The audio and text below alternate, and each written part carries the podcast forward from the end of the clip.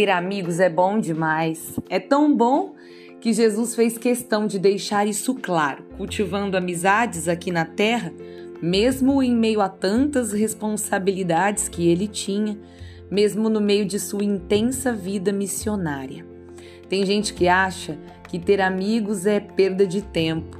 Jesus não tinha tempo a perder, mas investia sempre nas pessoas, então cuidou de ter amigos e cuidou dos amigos que teve. Três amigos queridos de Jesus foram os irmãos Marta, Maria e Lázaro. Eles recebiam Jesus em sua casa em Betânia e Jesus amava aquela casa. Jesus se importou tanto com esses amigos dele que temos no Evangelho vários episódios dessa família querida e com eles entendemos melhor sobre como ser um amigo verdadeiro. De todas as histórias e experiências que eles viveram, vamos destacar três lições sobre esses leais amigos do Cristo. Lição número um: um amigo verdadeiro recebe em casa. Como Jesus era bem recebido por aqueles três. Um cuidava de buscar Jesus, o outro de organizar a casa, o outro de lavar os pés, mas todos os três estavam profundamente interessados em acolher, em ouvir aquela voz, em escutar as suas histórias. Como é bom receber em casa quem a gente ama. A casa fica mais gostosa ainda, não é? Parece que quando recebemos um amigo em casa, nossa casa se torna melhor do que ela já é. Um amigo é casa, sempre.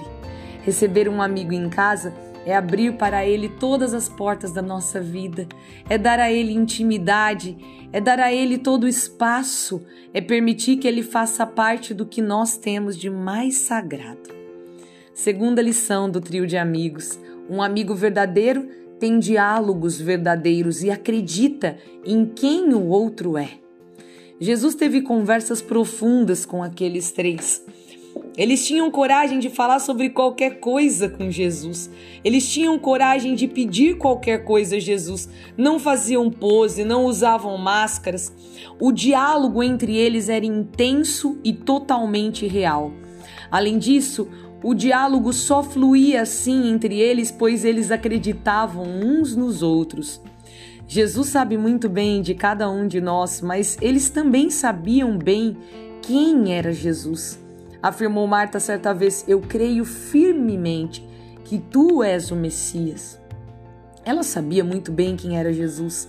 Nós precisamos saber quem são nossos amigos e aí sim nossas conversas terão validade. De que adianta conversar com pessoas que não acreditam em você, que não confiam em você, que não sabem quem você é? Um verdadeiro amigo acredita firmemente em quem você é e por isso passa horas e horas escutando você falar e confidenciando a você o seu sagrado. Terceira e última lição maravilhosa que esta família nos entrega: um amigo verdadeiro chora suas dores. Como choraram as irmãs quando Lázaro morreu. Diz a Sagrada Escritura que até mesmo Jesus chorou, pois não aguentou ao ver suas amigas sofrerem. Eu fico sempre tentando imaginar como foi que Jesus resolveu ressuscitar Lázaro ali naquela hora. Como estava o coração sagrado de Jesus naquele momento de dor. Quem já perdeu um amigo sabe bem o que Jesus sentiu. Marta não apenas chorou, mas também se queixou, se abriu ali com Jesus, despejou sobre ele sua dor. Ela precisava fazer isso naquela hora. Um verdadeiro amigo está pronto para aguentar as queixas do outro, as dores, as lágrimas. Um verdadeiro amigo sabe com quem ele pode chorar, sem medo de ser julgado, abandonado, desprezado. A amizade verdadeira é lugar de abrigo e de salvação.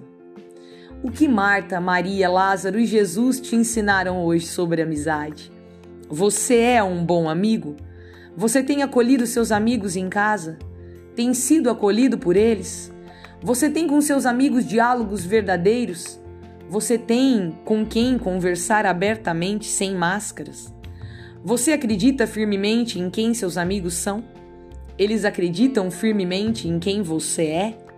Você tem com quem chorar suas dores? Você é ombro para alguém chorar?